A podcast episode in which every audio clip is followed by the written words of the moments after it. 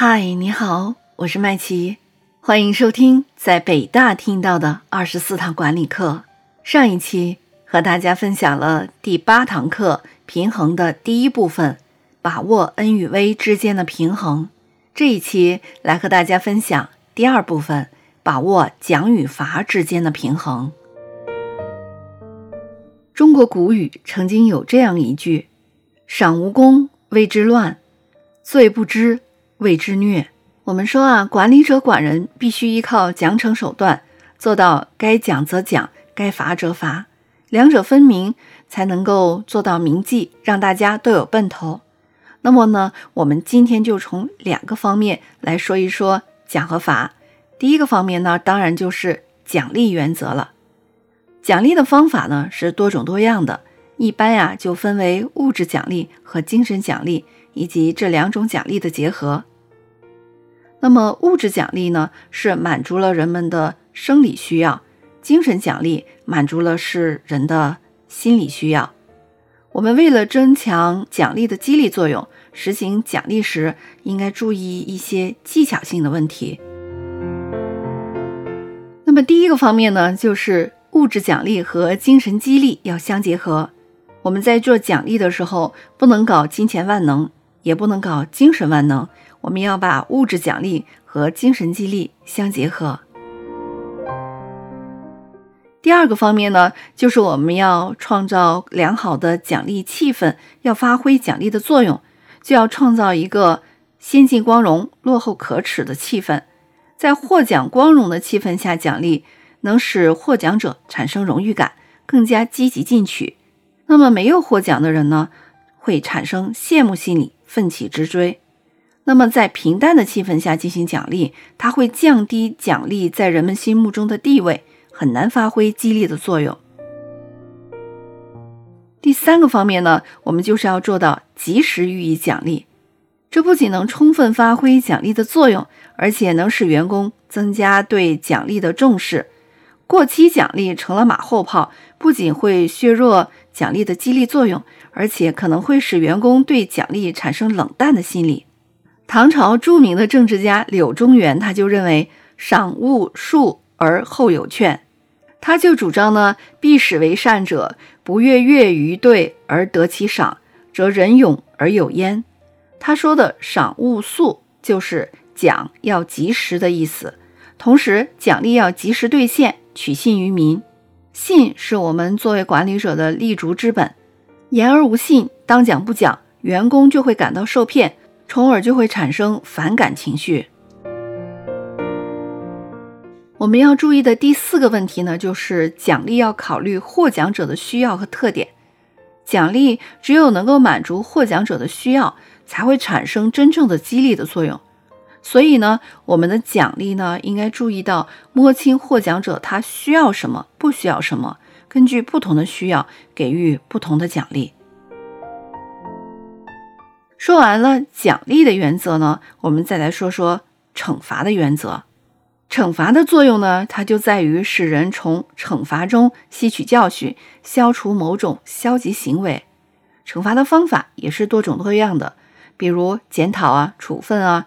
经济制裁啊，等等，惩罚作为一种教育和激励的手段呢，本来是一般人所不欢迎的，因为它不是人们的精神需要。如果我们掌握的不好啊，很容易伤害到被惩罚者的感情，甚至被惩罚者他会为这件事儿而耿耿于怀，由此就会消极和颓废下去。但是，只要我们讲究惩罚的艺术，不仅可以消除惩罚所带来的副作用。还能够收到既教育被惩罚者，又能教育其他员工，化消极因素为积极因素的效果。那么我们在实行惩罚的时候呢，就要注意以下这样几个方面。首先，第一个方面呢，就是惩罚要与教育相结合。我们说啊，惩罚的目的是使人知错改错，弃旧从新，因此呢，我们就要把惩罚和教育结合起来。这个结合的常用的公式就是教育、惩罚再教育。简单说就是说服教育在先，惩罚在后，使人知法守法、知纪守纪。这样做可以减少犯错误和违纪行为。那么，即使犯了错误呢？因为有言在先，在我们执行法纪的时候，犯错的人容易认识错误，乐于改正。如果是先罚后教育，那么人们就会不服气，产生怨气。其次呢，我们要做好实施惩罚后的思想教育工作，使他能够正确的对待惩罚，帮助他从错误中吸取教训，改正错误。我们在实行惩罚的时候要注意的第二个方面，就是要一视同仁、公正无私。惩罚对于任何人来说都要一视同仁，要以事实为依据，以法律为准绳，不能够感情用事。对于同样的过错，不能够因为出身、职位、声誉和亲疏缘故不同呢而处理结果不一样，表现出了前后矛盾，甚至轻错重处、重错轻处。这样的惩罚只会涣散人心、松懈斗志，毫无激励的价值。我们要做到公正无私，首先就要惩不畏强，不能欺软怕硬、惩弱怕强，要敢于碰硬。特别对于那些逞凶霸道、蛮不讲理的人，要拿出魄力，看准火候，敢于惩治那些害群之马。这样做能够警醒一批挟宠者，教育一些追随者。使广大正直的人们为之拍手称快，干劲儿倍增。其次呢，我们要罚不避亲，要做到亲者严，疏者宽。对于和我们比较亲近的人的过错，更要果断而恰如其分的处理，不徇私情。必要时要大义灭亲。只有这样，才能够赢得群众的拥护，从而激起人们的工作热情。另外，就是我们在实施惩罚的时候要注意的第三个方面，是要掌握时机，慎重稳妥。一旦查明事实真相，就要及时的去处理，以免错过良机，造成了更大的危害。事实就是指掌握恰当的时机，瞧准火候。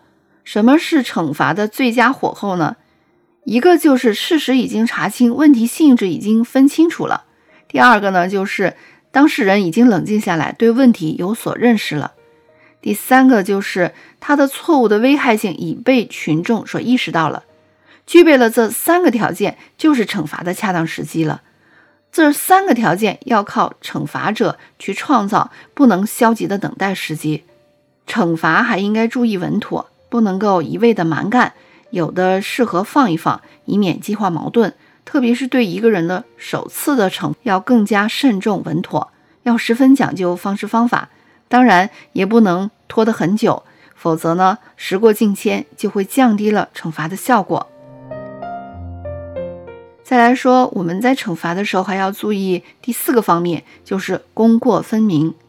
功与过是两种性质完全不同的行为要素，功就是功，过就是过，不能混淆，也不能互相抵消。因此呢，我们在实施激励的时候，有功则赏，有过必罚，功过一定要分明。我们绝不能因为某个人过去工作有成绩，或者是立过功，就对他所犯的错误姑息迁就，搞所谓的以功抵过。同样的，也不能因为一个人有了错误，而一笔抹杀了他过去的成绩，或者对他犯的错误之后所做的成绩不予承认，不予奖励。这样做也是不利于犯错误的人获得进步的。对于一个人犯错误以后做出的成绩，我们更应该注意给予肯定和奖励，这样才能使他们看到自己的进步。好的，今天的内容就这么多，我是麦琪。现在您收听的是云略学习圈出品的在北大听到的二十四堂管理课。今天和你分享的是。第八堂课平衡的第二部分，把握奖与罚之间的平衡。下一期来和你分享第三部分，用失败为成功铺路。我们下期再见吧。